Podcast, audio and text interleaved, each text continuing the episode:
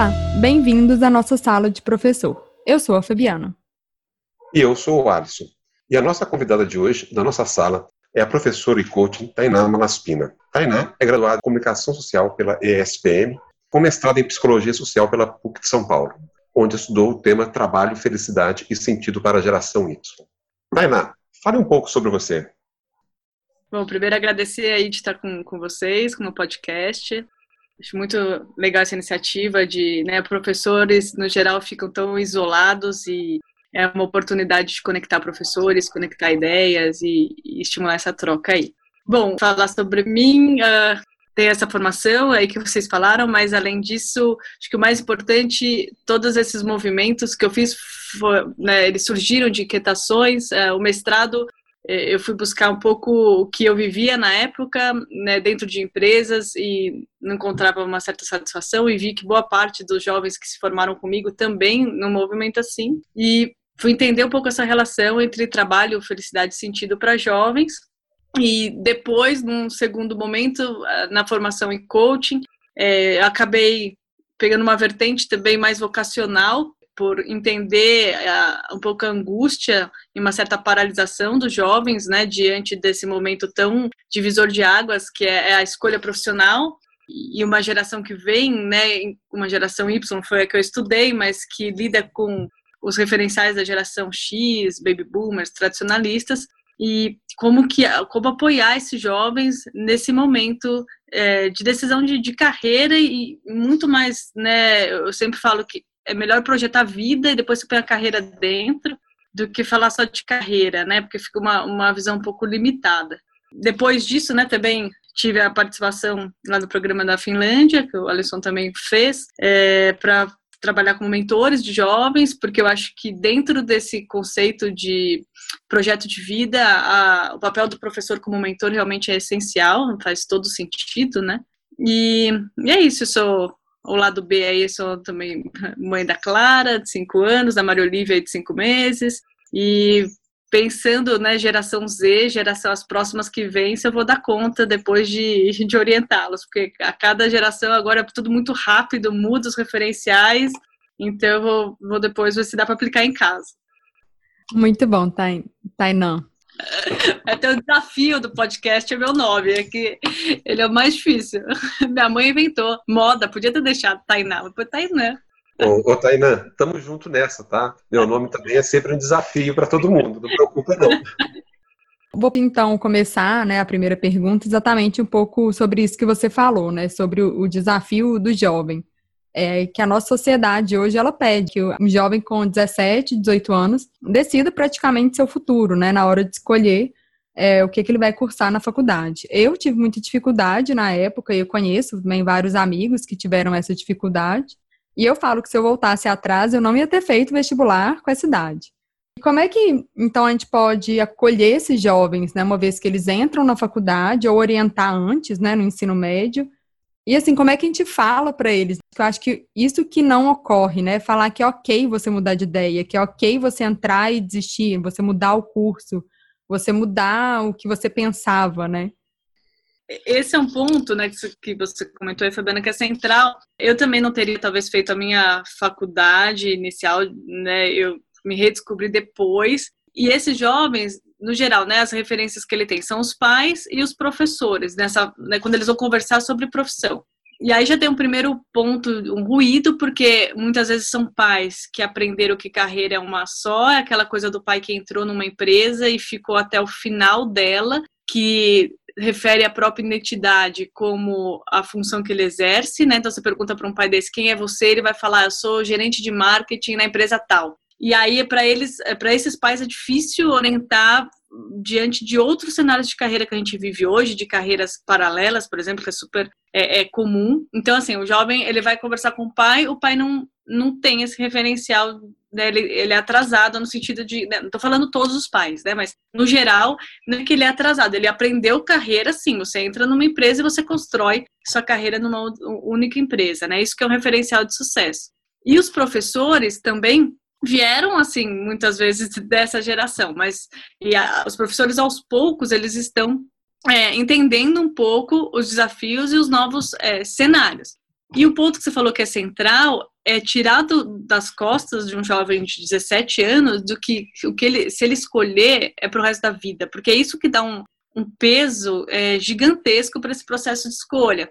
Tem um, um, fenômeno que chama o paradoxo da escolha mesmo, que é, o psicólogo ele fala, ele fala o seguinte, né, se você pega Bauman ou Freud, ele sempre falou que o ser humano é, lutou por liberdade e associou, né? Quanto minha liberdade é maior quando eu tiver maior, maior possibilidade de escolhas. Quanto mais escolhas, né, tenho maior liberdade.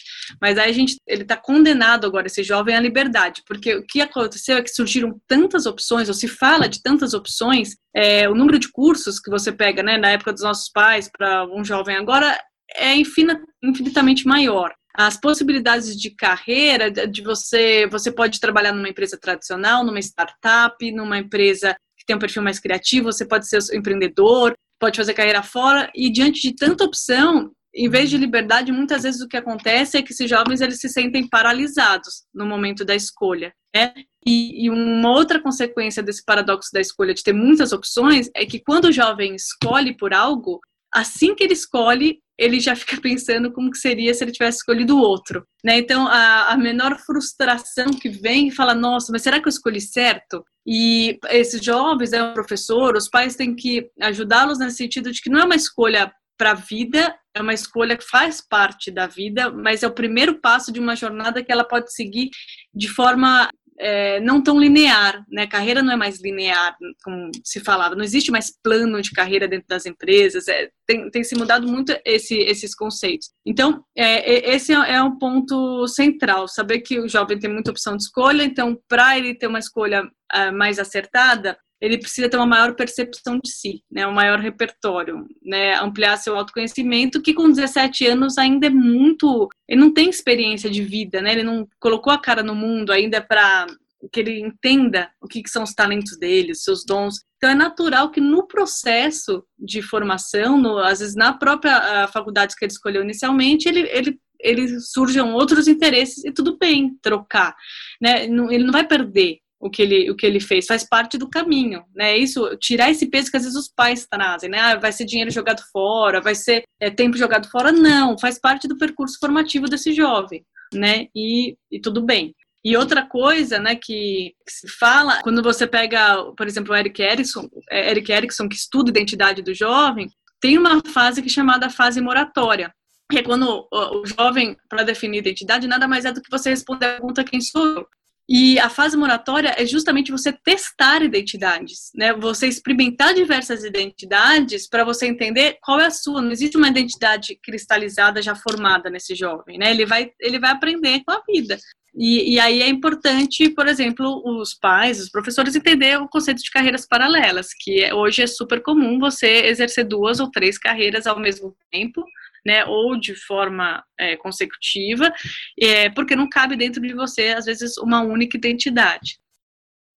Muito legal essa abertura para a gente entender. E é, e é, estranho assim, né? Acho que grande parte de nós passamos por essa, por esse dilema, né? Por esse sofrimento. A Fabiana contou que ela não sabe se ela faria vestibular novamente com essa idade. Eu escolhi um curso que eu não tinha a menor ideia do que, que se tratava. Né? Eu fiz ciência da computação é, e eu fui ligar um computador na faculdade, ou seja, eu nunca tinha visto um computador e escolhi fazer ciência da computação.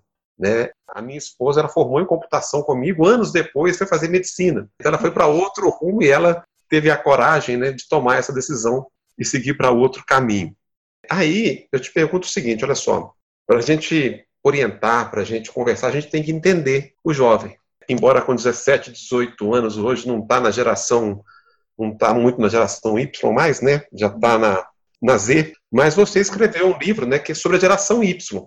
Geração Y é a busca do sentido da modernidade líquida. Eles não são todos iguais e estão mudando as relações de trabalho. Eu queria que você falasse um pouquinho sobre a geração Y, sobre a Z, né, que foi o, o início da nossa conversa, né, as características, uhum. diferenças, conflitos com, com essas uhum. duas gerações.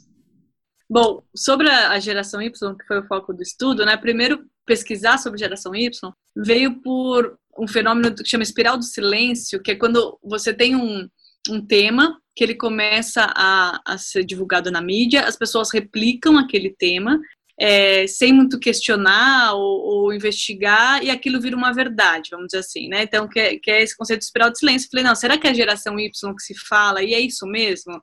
Assim, boa parte do, dos livros que tratam a geração Y, né, eu, eu peguei o recorte mais brasileiro, que é de 1980 a 2000, né? Tem alguns autores que usam até 94, tem uma variação aí da data de corte. Mas, então, boa parte do que se fala de geração Y é uma geração Y americana que é muito diferente de uma geração Y brasileira, né? Então, é, se fala, né, que são jovens que estão saindo de casas mais, mais tarde, são jovens é, protegidos dentro de uma, uma sociedade preocupada com segurança e que amadurecem mais tarde. Só que se você pegar o Brasil, é gritante a diferença de, uma, de um jovem geração Y classe AB de um, de um jovem geração Y classe CD.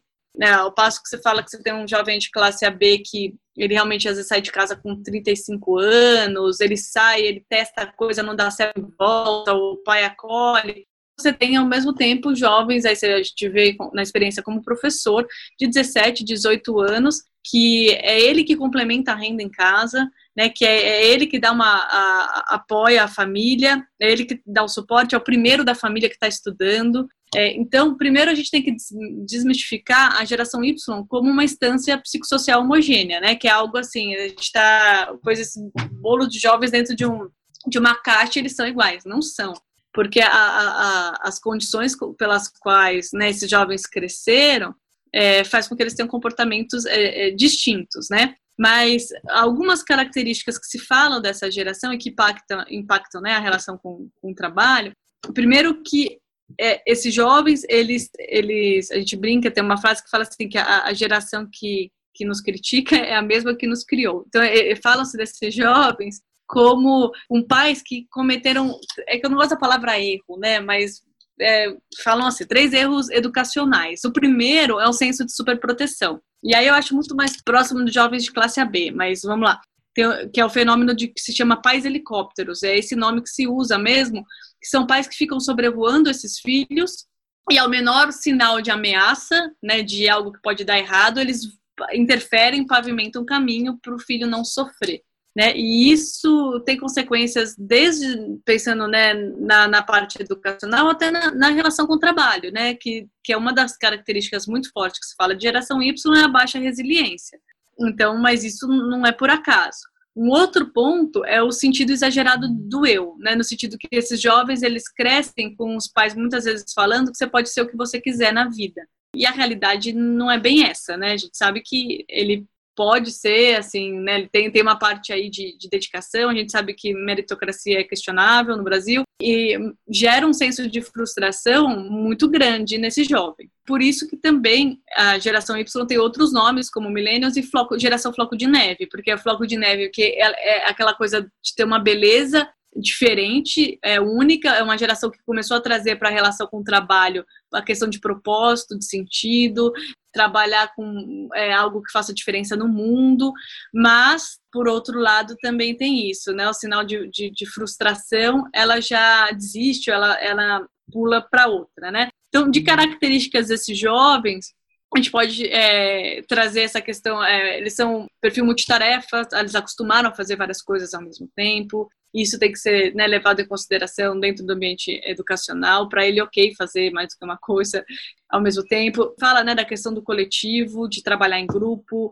de trabalhar rede, hierarquia, para eles não faz muito sentido. É, um ponto que também é característica deles é a necessidade constante de feedback e foco em trabalhos de curto prazo. Então, você falar para um jovem de geração Y de uma meta, sabe aquela coisa da geração anterior, que a meta era, era ter um trabalho para ter uma casa e lá no final da vida você curtir a sua aposentadoria, para eles não faz o menor sentido, né? A vida acontece aqui agora, então quero aproveitar agora, né? Tanto é que, que o Bauman fala que a geração anterior era uma geração mais de poupança, né? Que tinha isso. E essa é a geração que vive a crédito. Às vezes ela antecipa prazer, ela, ela vive o agora, mesmo sabendo que você vai dar conta daquilo, é, enquanto os pais, eles né, tinham uma, uma coisa muito mais de guardar, de ser seguro e tudo mais, né? Então, Além disso, se fala da, da, questão de criatividade, que eu questiono se isso é algo geracional, mas talvez por muitos estímulos que, que eles, eles crescer, cresceram, né? A gente estava falando agora de filho,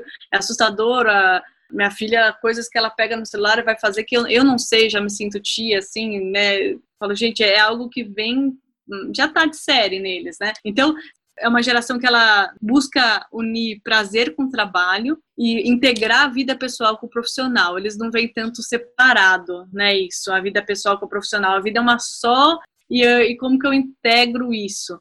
Dentro disso também tem um lado perverso né, de, desse conceito que eles aprenderam ou que se divulgou tanto de trabalho com propósito, porque são poucos que conseguem logo de cara trabalhar com propósito. Esse é, é um slogan que ele é bonito, mas que pode gerar uma, uma dissonância cognitiva entre o que se tem e o que se é, né? O que se fala e o que, o que é realidade. Daí pode gerar um certo idealismo, né? Então você vê jovens aí que, por exemplo, dentro de sala de aula, o professor dá exemplo do Google como um escritório, que realmente é um exemplo de espaço né, super conectado, com as salas de descompressão, e aí ele idealiza aquilo, ou esses jovens milionários que já conseguiram, e ele às vezes vai trabalhar na padaria né? É o que ele conseguiu na realidade dele. E aí, cadê o fazer o que você ama, né? Então, tem um, um lado perverso do discurso que eles escutam aí, né? De, de características né, gerais são essas, de geração é, Y. Geração Z, eu não tenho a, né, o estudo não contemplou, eu tenho de leitura, mas é uma geração que né, a, a tecnologia vem ainda mais forte, a questão de problemas de atenção até, né, que se vê aí algumas síndromes ligado a isso, a ter tantos estímulos também, né, como que, que lida com tudo tem um lado luz e um lado sombra, né? É legal ter vários estímulos e saber lidar com eles, mas também é uma dispersão. E se fala, alguns autores que é uma, gera, uma geração mais niilista, assim, que está um pouco no vazio, às vezes, né? A gente vê o, o número de suicídios de depressão entre jovens tem crescido de forma um pouco né, alta aí. É, isso quando a gente vê as conversas dentro do, dos núcleos de psicologia.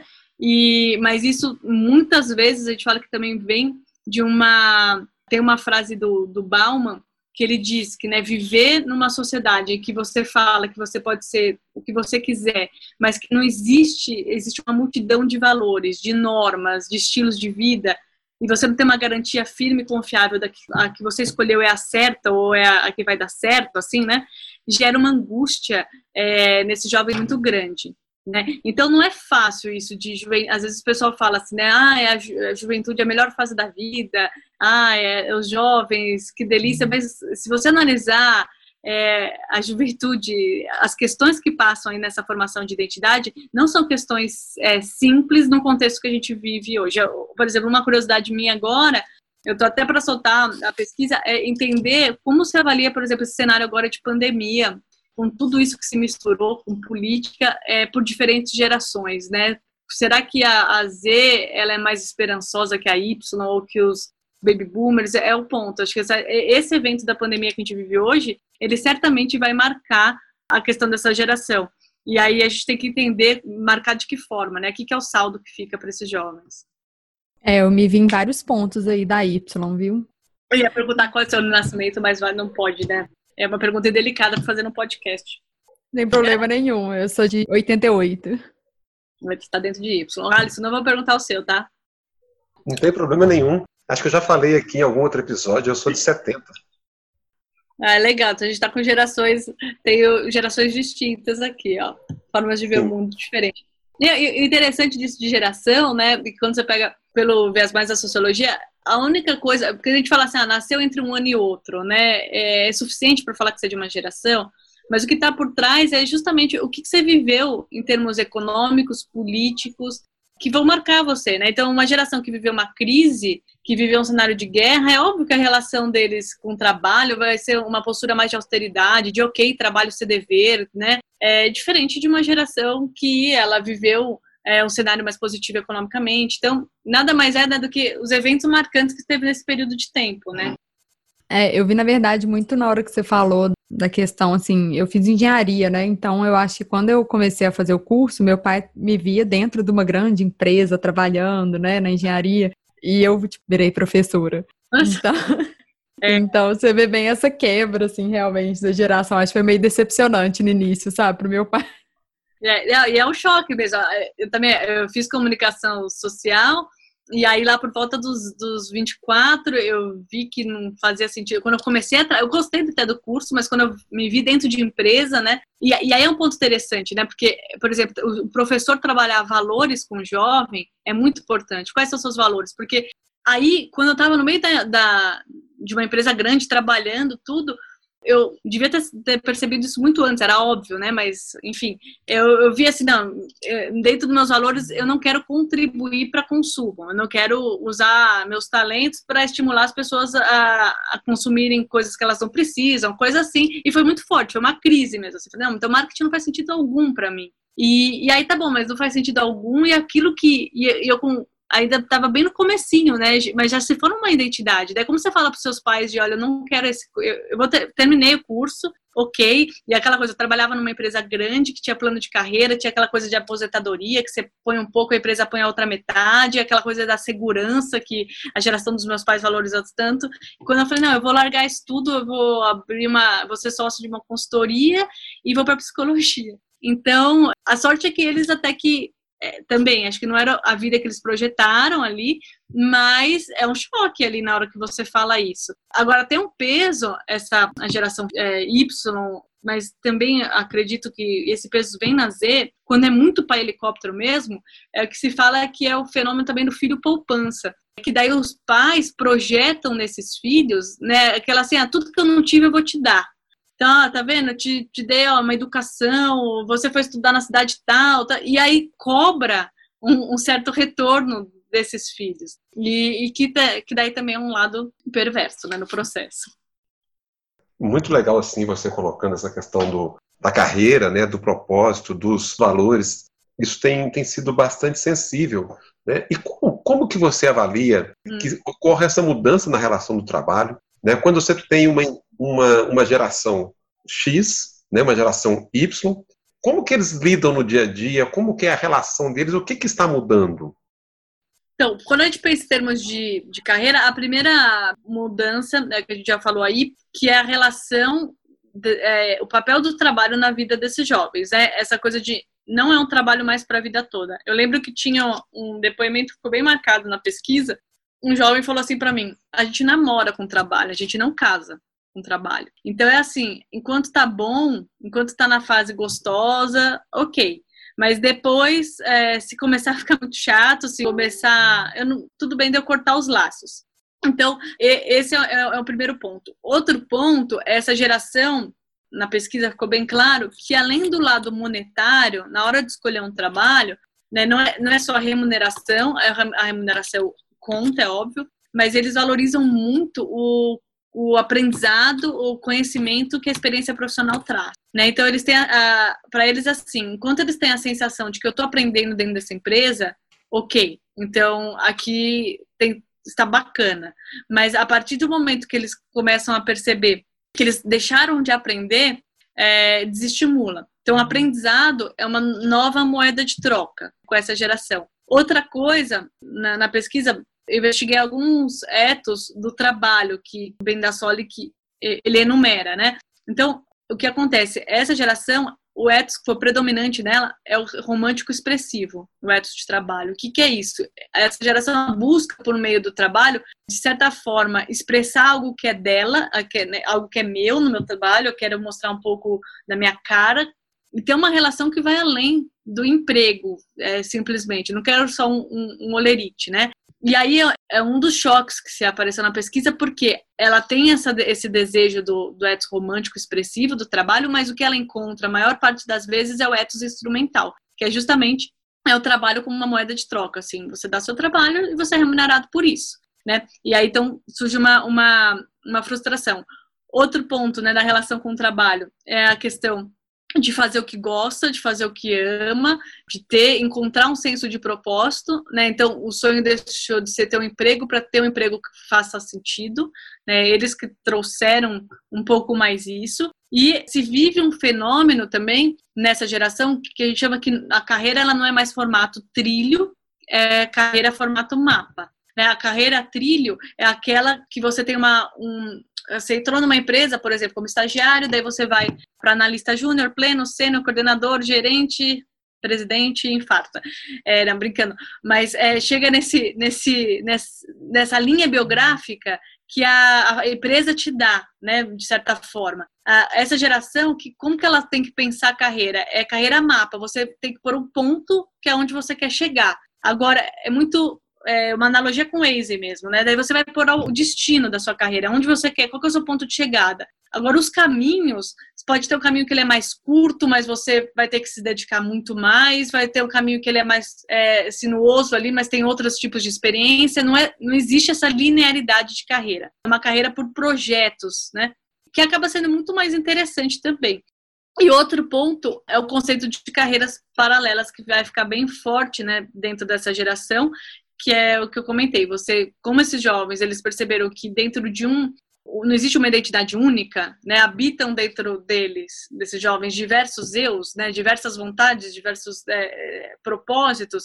Eles vão tentar fazer carreiras é, paralelas. O que, que é isso? Pode, pode ter um jovem que trabalha durante o dia num emprego tradicional comum para suprir uma necessidade financeira que para ele é importante sim, mas no final de semana ele faz alguns bicos de fotógrafo porque é o que dá prazer para ele, né? É o que ele ele enxerga mais sentido e tudo mais. Então eles vão fazendo esse quebra-cabeça aí para montar essa identidade, né? E é, um outro ponto que tem ganhado espaço, né, agora é o conceito de Ikigai, né, aquele conceito né, do holograma japonês que é, é, a razão de existir, né, está muito ligado a propósito, que é encontrar uma carreira em que você junta aí quatro dimensões, né? O que, que você ama fazer, que é o propósito, o que, que você é bom em fazer, que daí exige do jovem um reconhecimento, um conhecimento dos seus próprios talentos, o que, que o mundo precisa e o que, que você pode ser pago. Então, é, quando junta essas quatro esferas, você chega no, nessa razão de ser, essa razão de existir. E eu acho que aí o professor ele pode ajudar bastante o, jovem, né, com esse processo de mentoria mesmo, né, dele entender, porque é engraçado, é super comum, às vezes eu pergunto pro jovem, ah, que talento que você tem? Quais são os seus talentos? Que é algo fundamental para a construção de carreira. E muitos eles acham que não tem talento ou que eles não sabem os próprios talentos, né?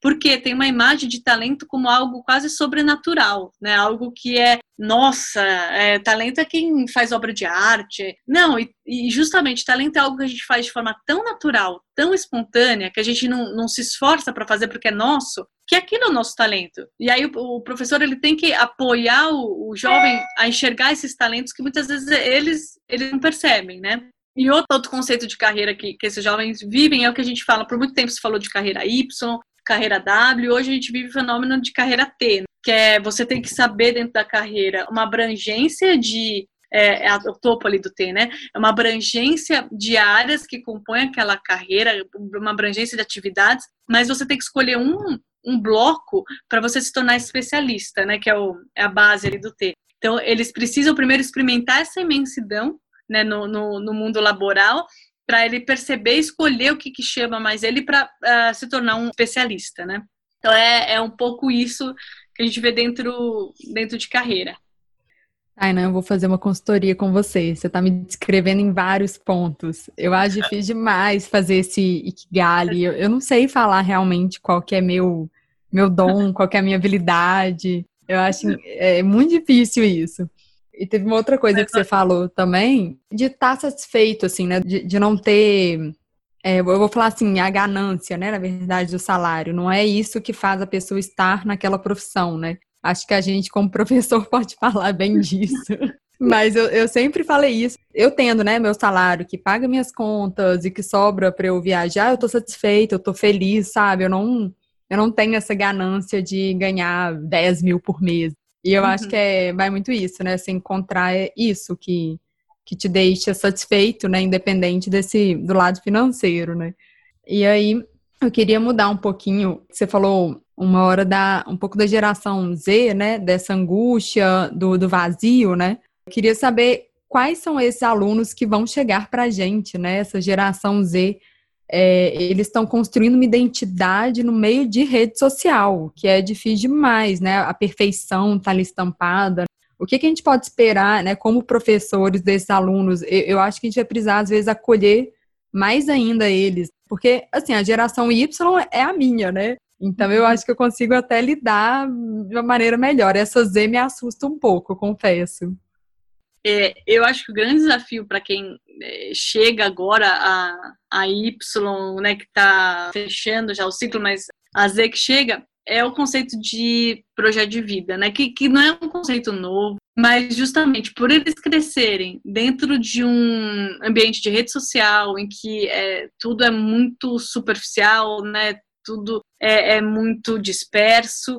E numa era, né, que o Bruckner fala que a gente vive o culto à felicidade, né, que é isso, né, o Instagram que as famílias perfeitas, com as refeições perfeitas e com tudo mais. E aí qual que é o senso de, de realidade, né? E ensinar, é, ajudar esses jovens a sair um pouco dessa coisa da felicidade e, e em direção ao propósito, ao sentido, né? Porque a gente fala na, na psicologia que a, ter como meta a felicidade é uma meta autoanulativa, né? Você vai, você vai se frustrar. Né? Agora, quando você usa a logoterapia, que é do, do Victor Frankl, que fala né, dessa coisa do. Quando você encontra sentido, quando você encontra propósito, a felicidade ela vem como um efeito colateral. Né? Então, é, esses jovens, a gente vai ter que trabalhar, de certa forma, que eles realmente se conectem com um propósito, porque tem um, o William Damon, ele estuda é, na Faculdade de Educação, ele estuda é, os jovens, ele classificou esses jovens que chegam aí em quatro perfis, tá? Falar deles rapidinho aqui. O primeiro são os desengajados. A gente encontra muito. São jovens que é, é, o estilo deixa a vida me levar, a vida leva eu. Assim, eles não se comprometem muito, não têm grandes metas, não, não existe muito engajamento. O segundo são superficiais, né? Que são jovens, eles colocam metas, mas são metas que elas não são, não tem é, uma carga de propósito. Então, assim, na verdade, eles ficam pulando de meta em meta e nunca, nunca existe uma sensação de, de estar pleno, vamos dizer assim. O terceiro grupo são sonhadores, que são jovens que querem mudar o mundo, eles querem fazer a revolução, né? Nossa, eu vou acabar com a, com a miséria, com a fome, mas eles fazem muito pouco é, de termos práticos, é muito mais um idealismo. E por fim, os jovens que têm projeto de vida, é, que é um número menor. Então, o Damon já fez correlações que jovens que têm é, projeto de vida, eles têm uma relação muito menor de índice de depressão, eles enxergam o propósito na vida como um todo. Então, o professor ele vai ter que acolher essa geração que chega com estímulos tão diversos, muitas vezes é, paralisada, né, diante de, de tantos referenciais, e, e ajudá-los assim, olha para você, percebe, amplia o seu autoconhecimento, né, não no autoconhecimento no sentido piegas, mas assim, de, realmente de, de valores, a conectar com a história de vida, e aí sim projetar um futuro que para você faça, né, que faça sentido. Porque é preciso conectar esses jovens com uma meta de longo prazo, que, que é algo que, que o projeto de vida é, exige. Só que esse é o grande paradoxo, porque é uma geração, se a geração Y já era uma geração que precisa de projetos de curto prazo para se sentir motivada, a Z vai ser curtíssimo prazo, né? Então, você tem que fasear esse propósito de vida, você tem que né, picotar ele em mini metas, vamos dizer assim, que faz com que ele perceba essa evolução em direção a, a algo maior. Porque também se você falar para ele que é algo lá da frente, é, não, não, se sustenta, né? Então, é, é ajudá-los a responder qual é o porquê deles né, na vida, que, que não é fácil. Porque senão a gente vai viver algo muito ruim. Por exemplo, o Victor Franco ele fala que se você é, a falta de sentido, a falta de propósito, ela gera uma sensação de vazio existencial. E quando o jovem está dentro de um vazio existencial, ele segue no geral dois caminhos. Um é o conformismo e o outro é o totalitarismo. Então, conformismo é aquela coisa de que é, você não está satisfeito, você não concorda com algumas coisas, mas você olha e fala, ah, mas todo mundo faz mesmo, então eu vou fazer. Então, tudo bem.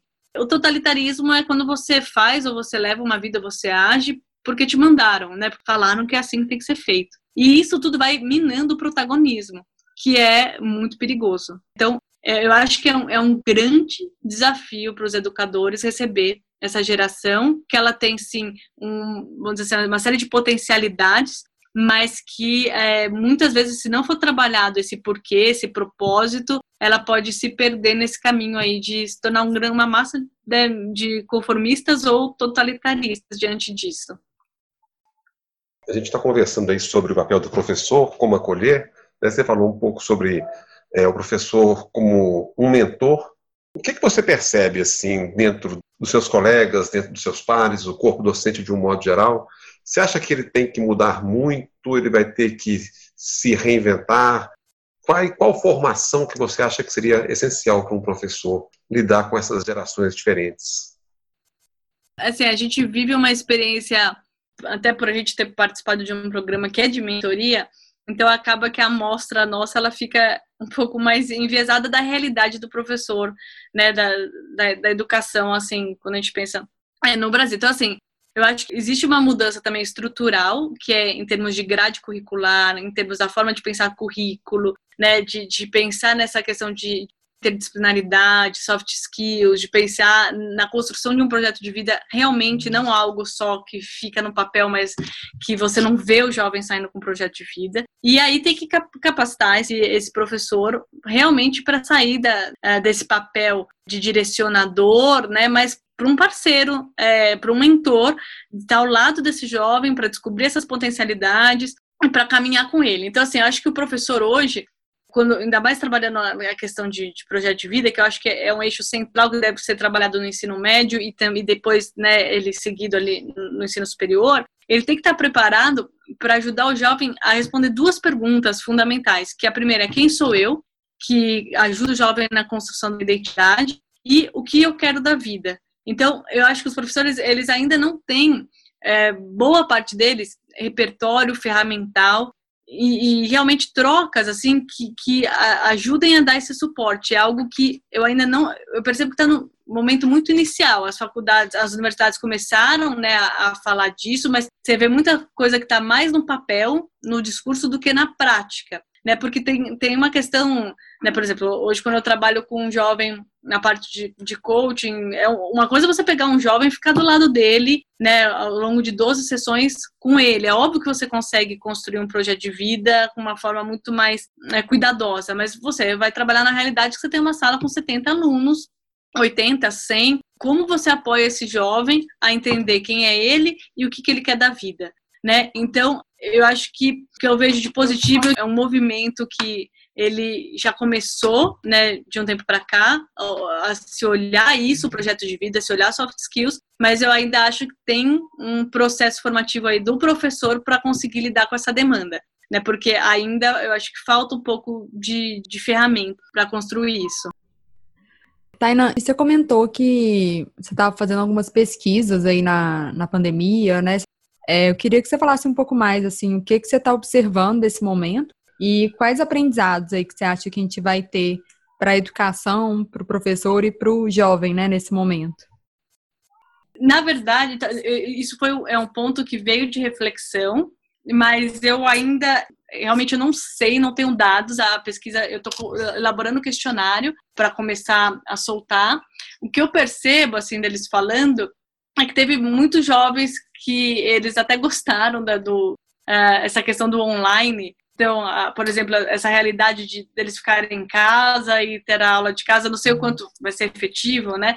Mas eu, eu acho que o que vai mudar mais é essa relação com o trabalho. Você vê jovens que antes não trabalhavam home office, a empresa liberou home office e agora no retorno, boa parte das empresas perceberam que funcionou e, e flexibilizaram. Então, que é, que é um grande desejo desses jovens é quando você pega a geração Y, a Z, ainda não tenho os dados, mas é, essa questão de flexibilidade e autonomia, que a pandemia acabou que trouxe essa possibilidade, né, de você trabalhar da sua casa, né, da onde você está, mas ainda eu não que eu vou procurar investigar é a relação assim do saldo mesmo, né? Se fica uma sensação de segurança, de medo, é, se essa pandemia é, gerou é, algo em termos de oportunidade, se ele viu a, a, relação dele com carreira ou com vida diferente, o que, que vai trazer, isso eu realmente, eu realmente não sei ainda, né? Mas assim, eles se adaptaram de certa forma bem. É, isso na experiência como professora, né? A esse, a esse formato. É, minha, minha preocupação só é porque a, geração Y é vista, né, como uma geração essa coisa da colaboração e do coletivo e tudo mais. Mas eu brinco que quando eu tenho experiência em sala de aula de passar, por exemplo, um trabalho em grupo, eu percebo e que a gente né, percebe lá é que cada um faz sua parte e depois eles integram, é, mas não existe uma, uma conexão, né, uma reunião, essa coisa da minha época, podia ir na casa do, do, do, colega e ficar lá e tudo mais, não. É, eles têm essa coisa do colaborativo, mas ao mesmo tempo você vê um lado bem individualista. E, e essa, essa pandemia fez com que cada um ficasse mais né, no seu canto, é, na sua casa, e, e, como que é o colaborativo no meio disso tudo? A gente tem, tem visto, por exemplo, não no ensino superior, mas no ensino infantil, é, uma das questões, isso eu vejo com a, com a minha filha, né? Minha filha tem aula online também agora. A, a preocupação com, a, com, essas crianças já é de outra, é outra questão, é, é a parte social mesmo, né? É uma, já são três meses, não se sabe se vai ficar esse ano, a gente não sabe como vai ser, como que se lida com a questão da sociabilidade dessas crianças, tendo aula online e sendo alfabetizadas né, no processo online? É uma experiência que existe um medo, a gente estava conversando com alguns professores, porque tem pais, óbvio, eles não foram treinados para ser professores, né? E de se criar um estímulo é, aversivo em relação à educação, né? A experiência em casa com os pais como professor, o que, que o que, que vai gerar de saldo né, nessas crianças aí em relação a aprender? É, mas de geração Y e geração uh, eu ainda vou soltar o questionário e assim que eu tiver, eu posso depois compartilhar. Eu fiz uma pesquisa muito simples com os meus alunos, né, para saber como que eles estão nesse momento, é, com duas turmas. Eu tive, sim, resultados muito opostos, sabe, de alunos que se adaptaram muito fácil, outros que, e uma turma, né, que gostou e outra turma que não gostou, né. E eu, eu entendi que foi muito devido a casa deles, né? O movimento que eles têm na casa, que eles não conseguem concentrar, né? Então eu acho que a gente tem essa realidade muito é, distinta, né, no Brasil, assim, muito diferente que a gente vai Sim, sim. Essa questão do, do, acesso, né? Porque às vezes fala, mas tem, realmente tem, tem muitos que não tem nem conexão em casa funcionando bem, né? Que ter aula online vira um negócio que é um sofrimento. Você colocou algumas vezes a questão do, das soft skills, né? A gente tem visto, né, tem algumas frases é, famosas, né? Você é contratado pelo seu hard skill e o seu desligamento ocorre pela falta de soft skills. É, as empresas têm, têm falado que os, os alunos, né, os formandos, não estão preparados para o mercado. É, como você vê a questão do desenvolvimento das soft skills dos nossos alunos? Quais que você avalia que são soft skills críticas para o sucesso do aluno? Isso que você falou é uma frase que é realmente repetida, né? Essa coisa do hard skill, soft skill, você contrata e, e emite por, por soft, né? Eu acredito que a questão de inteligência emocional tem sido algo crítico. É uma soft skill que realmente a gente vê, por exemplo, na, na experiência com consultoria dentro de empresa. É fato que a falta de, de inteligência emocional prejudica demais o, as lideranças e, e os processos. Então, a gente percebe isso na prática. E a gente tem visto alguns projetos interessantes de inteligência emocional, por exemplo, desde do, do ensino fundamental, começar a trabalhar com meditação, com técnicas de comunicação não violenta. A gente vê que é uma geração que é analfabeta emocionalmente, né? Não sabe é, nomear o que sente, não, não sabe fazer os pedidos de forma correta. Então, essa questão da inteligência emocional é, eu acho que é um um dos, aspectos centrais. E o outro eixo que eu acho muito importante é resiliência mesmo. Por esse foco de curto prazo que essa geração tem, eles desistem muitas vezes fácil, eles entram e já querem virar gerente. E aí, o que acontece? Eles têm experiências por projetos, mas às vezes são experiências muito curtas é, e desconjuntadas, né, por, por não ter essa resiliência. Sabe aquela coisa que muitas vezes os pais têm? Olha, no, meu gestor é, é péssimo, mas eu vou aguentar aqui porque eu preciso desse trabalho e eu tenho minhas metas. Muitas vezes a geração Y e a Z fala: não, eu vou cortar, não quero mais, não quero mais esse emprego. E aí o que acontece é que quando eles chegam um momento que eles olham para trás, o que eles vão ver é uma série de experiências, de projetos, mas que muitas vezes são desconjuntados e prejudica a construção de identidade. Então, resiliência é um ponto é, central que precisa ser trabalhado. Essa capacidade de lidar com o fracasso, o professor, é, ele tem que estimular os dois lados, né? porque como é uma geração que foi criada num senso de segurança, estimular de um lado que, olha, tudo bem você errar, é, se coloque em projetos que são realmente desafiadores, não em projetos que você tenha certeza que vai dar certo, porque aí né, é, é um ambiente mais seguro. Então, se, se colocar num ambiente de incerteza e se permitir lidar aí com o fracasso e, e, do fracasso, na verdade, fazer um processo de feedback, né?